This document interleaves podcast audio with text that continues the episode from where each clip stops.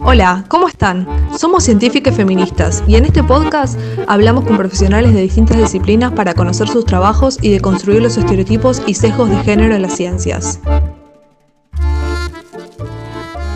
En este capítulo entrevistamos a Florencia Ciccini, bióloga egresada de la Universidad de Buenos Aires. Actualmente es maestranda en Ciencias de la Sostenibilidad en la Universidad Nacional Autónoma de México donde además realiza un diplomado en género, desarrollo y sustentabilidad. Hablamos con ella sobre ecofeminismo, las desigualdades que aparecen en torno a las problemáticas ambientales y cómo incorporar la perspectiva de género a las políticas ambientales para construir alternativas a los modelos de producción y desarrollo actuales. Bueno, buenas tardes. Estamos acá, Agus, Chechu y Jule, con Florencia Ciccini. Eh, ¿Qué tal, Flor? ¿Cómo va? Hola, bien, ¿y ustedes? Buenas tardes. Buenas tardes. Eh, bueno, por sumarte. Acá. gracias por sumarte eh, a esta entrevista. Eh, ¿Tenés ganas de presentarte, contar, no sé, quién sos, qué, a qué te dedicas? ¿Qué es lo que haces? Qué pregunta existencial en este momento, ¿no? bueno, gracias por, por invitarme y por el interés un poco en charlar de estos temas.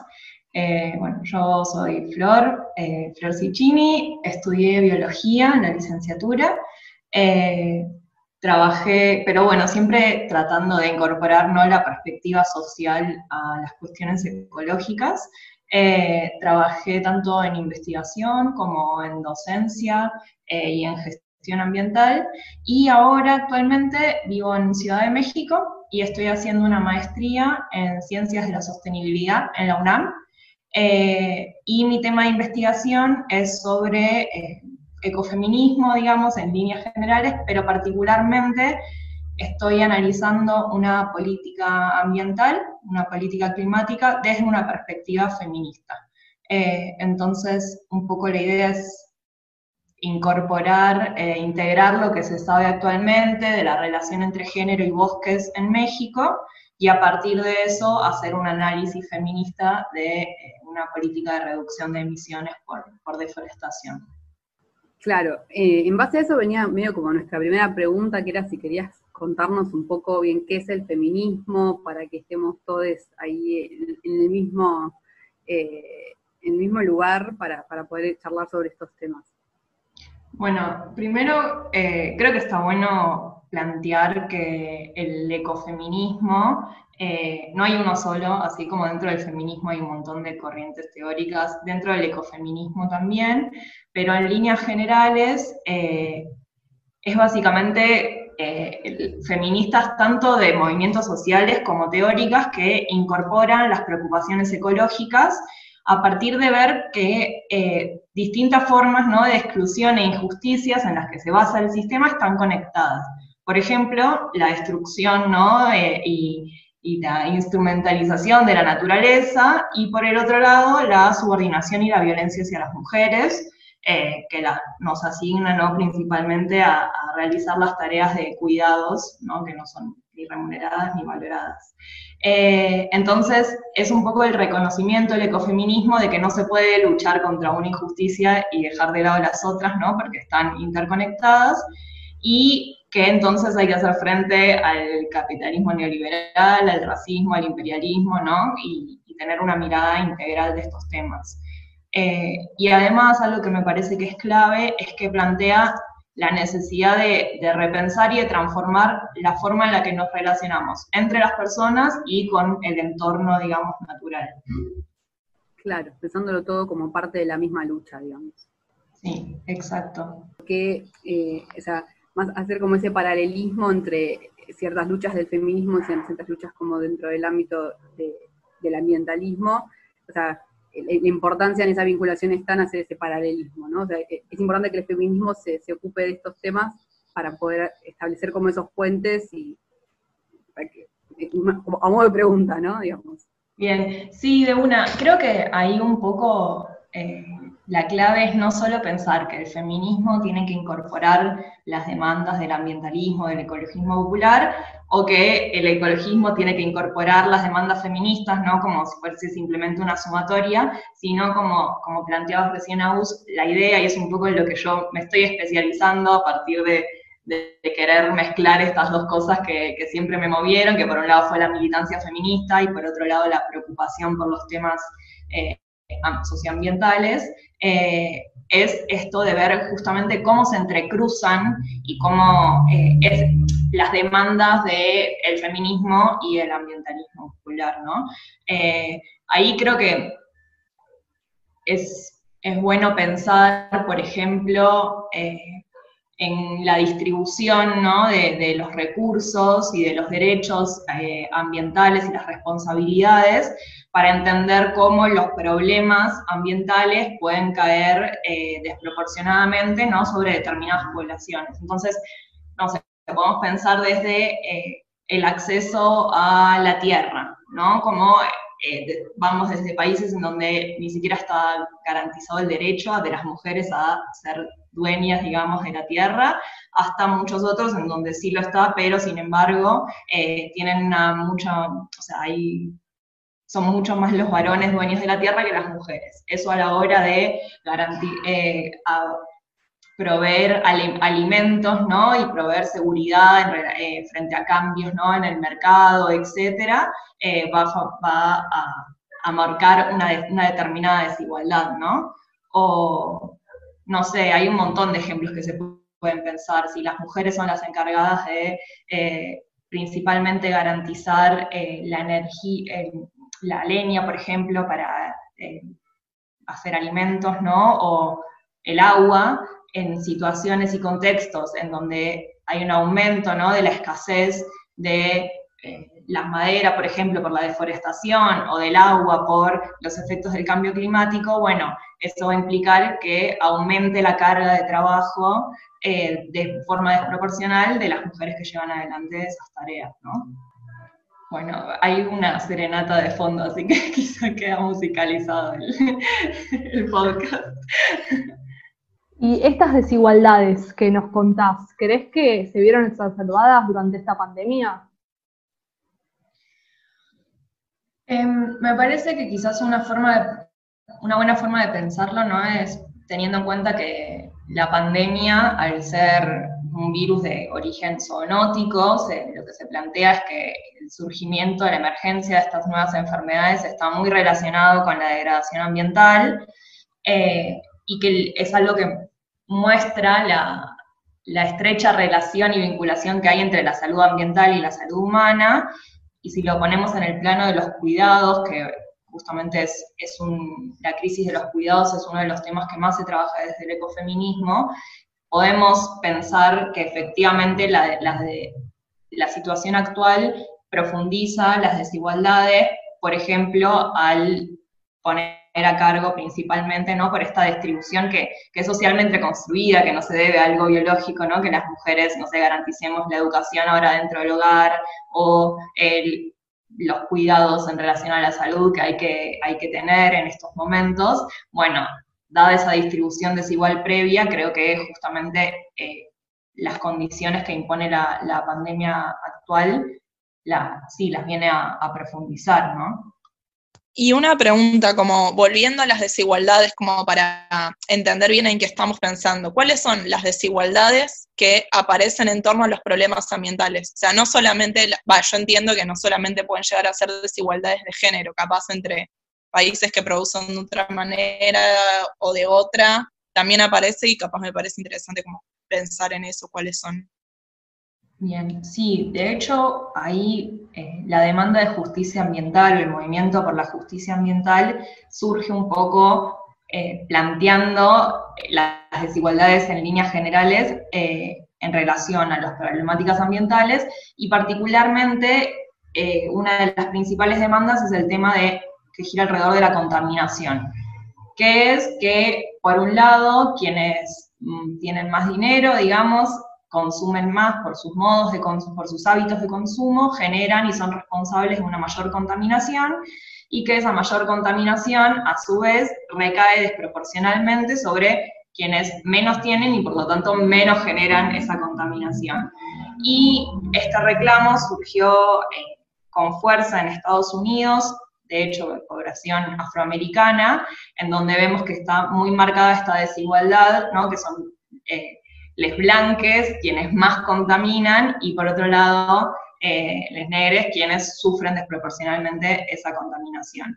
Y después, eh, a nivel mundial, como, como comentabas recién, Jule, hay planteos desde la justicia ambiental que tienen que ver con la deuda ecológica que tienen los países del norte para con los países del sur, básicamente por eh, el extractivismo ¿no? y el saqueo de los bienes comunes y de los quienes pueden llamar recursos naturales, eh, por el comercio ecológicamente desigual, eh, otros aspectos como la biopiratería, que no sé si saben lo que es, pero es justamente esto, ¿no? Tomar eh, conocimientos ancestrales y, componentes activos de plantas que quizás utilizan pueblos originarios, patentarlos y después distribuirlos ¿no? como cosmética natural por parte de empresas que no reconocen, digamos, de dónde vienen esos conocimientos, de dónde vienen eh, esas plantas y quienes se encargaron de eh, mantenerlas, digamos, en sus territorios durante todos estos tiempos.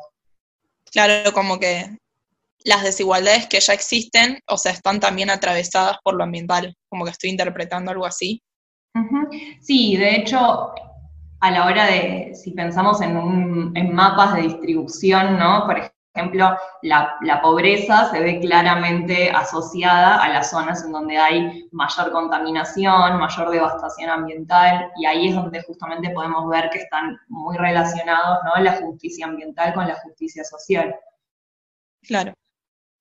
Y, una pregunta, ah, no, volviendo a lo pueblos originarios, como me parece interesante, ¿qué relación hay, va, si hay o vos conocés, entre los pueblos originarios latinoamericanos y el, ecofeminismo, los movimientos ambientalistas? Bien, bueno, primero, yo creo que quizás, digamos, no, soy yo quien viene a decir, bueno, la relación es esta, eh, sino que, y por otro lado, me parece que es importante resaltar que los pueblos originarios también tienen sus diferencias, o sea que no es que hay un universal en América Latina de pueblos originarios, pero eh, sí me parece que es importante eh, rescatar y que ahí hay una conexión interesante con el ecofeminismo, más allá de que quizás muchas de las mujeres originarias eh, que, que, en el camino, digamos, de luchar por la defensa de sus territorios y del ambiente, se van, eh, van luchando también contra las propias lógicas patriarcales que las rodean. Eh, muchas de ellas quizás no se reconocen como ecofeministas, pero creo que ahí hay una clave ¿no? fundamental, que es justamente esta, ¿no? pelear por la defensa del territorio y a la misma vez ir eh, peleando por, nada, para, para revertir esa desigualdad de género. Eh, y ahí hay un trabajo que a mí me resultó muy interesante, que es el que hace una filósofa mexicana que se llama eh, Aime Tapia González, que justamente ella hace un análisis de, y rescata los, las conexiones entre el ecofeminismo y los movimientos indígenas mujeres, eh, y algo de lo que algunos de los aportes que plantea estos movimientos de mujeres indígenas al ecofeminismo es bueno, primero el pensamiento comunitario, ¿no? Frente a un pensamiento como individualista que, impone el neoliberalismo. Eh, el reclamo también y la crítica a los propios feminismos occidentales que muchas veces dejan de lado las particularidades de las situaciones de las mujeres eh, indígenas. Em, también la vinculación del pensamiento y de la mente con el cuerpo y frente a una separación ¿no? de eso, una jerarquización de la mente sobre el cuerpo.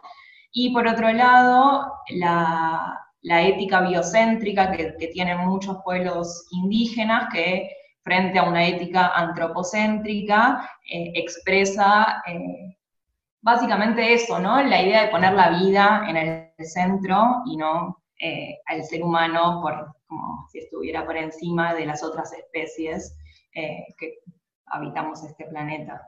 Y creo que, es interesante rescatar eso y, bueno, ¿no? Seguir buscando los puentes entre los distintos feminismos eh, que hay en el continente hoy en día. Súper interesante. Eh, como quizás vinculándola un poco con todo esto, en este contexto de la pandemia, ¿crees que pueden llegar a haber como consecuencias en estas cosas, como nuestra manera de producir, nuestra manera de, nuestro estilo de vida, de, cómo nos vinculamos con, el ambiente? ¿Crees que podemos tener consecuencias eh, podamos o medir o, digamos, que, que resulten a, partir de todo esto?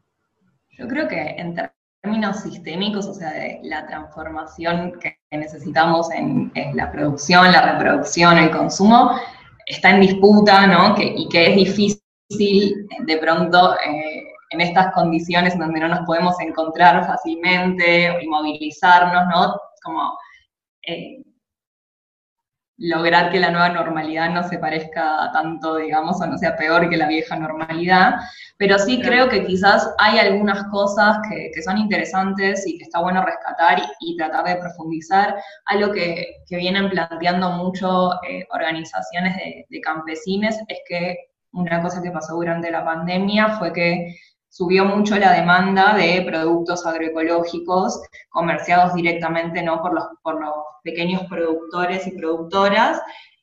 Y creo que eso es algo que, es clave y que está bueno, esa vinculación, como tomando el, alimento como, como, una vinculación clave con la naturaleza en general y también entre las personas.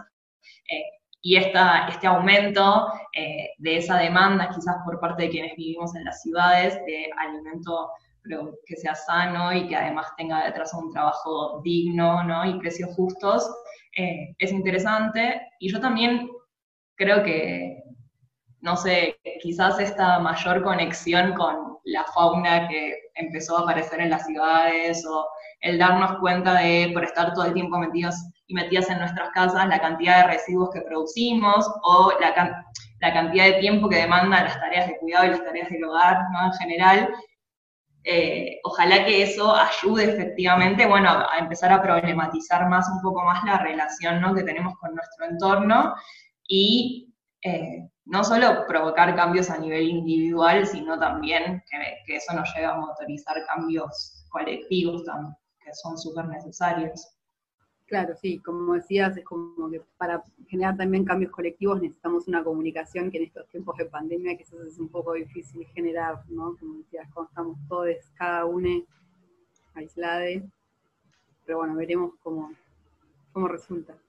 Sí, y después, bueno, por otro lado está el, el tema que también estuvo circulando bastante en relación a las consecuencias ecológicas, ¿no? ambientales del aislamiento y la reducción de la movilidad, que me parece que está bueno tomarlas. Eh, por un lado, bueno, se redujo mucho eh, la emisión de gases de efecto invernadero, principalmente de dióxido de carbono, asociado a la baja en las actividades industriales y el transporte principalmente. Eh, más o menos lo que se estima es que se redujo un 8% a nivel mundial las emisiones, lo cual podríamos festejarlo porque efectivamente es la disminución de emisiones que eh, está planteada para mantenernos dentro del límite de calentamiento global de 1.5 grados. Pero por otro lado, las mismas estimaciones eh, lo que plantean es que con la reactivación de la economía, como en la misma línea en la que veníamos anteriormente, es decir, basada fundamentalmente en las actividades industriales en, en combustibles fósiles, por ejemplo, que esas emisiones se van a recuperar y que el balance global no va a ser eh, muy distinto, digamos, al que se esperaba sin pandemia mediante. y además a través... Claro, y además atravesado porque la idea de reducir emisiones, por ejemplo, eh, de gases de efecto invernadero, tiene que, tiene que darse en un marco y a través de medidas que garanticen eh, que no se va a profundizar ¿no? la desigualdad, ya sea social en términos generales o la desigualdad de género, y hoy vemos que esa reducción en las emisiones se dio por un cierre abrupto de, que dejó a muchas personas sin, poder trabajar, sin ingresos económicos, eh, y eso tampoco es algo que, podamos festejar, que hay que tener en cuenta para, poder transitar hacia esas nuevas formas de producción que necesitamos. Sí, eso es algo como que de lo que se estuvo hablando, ¿no? Cómo producir quizás cambios ambientales sin profundizar una desigualdad social, o sea, que no perjudiquen siempre, siempre a los mismos grupos. Esta fue la primera parte de nuestra entrevista con Flor. La semana que viene continuamos hablando con ella sobre los modelos de producción y desarrollo actuales y cómo desde el ecofeminismo podemos modificar las prácticas que generan desigualdad socioambiental.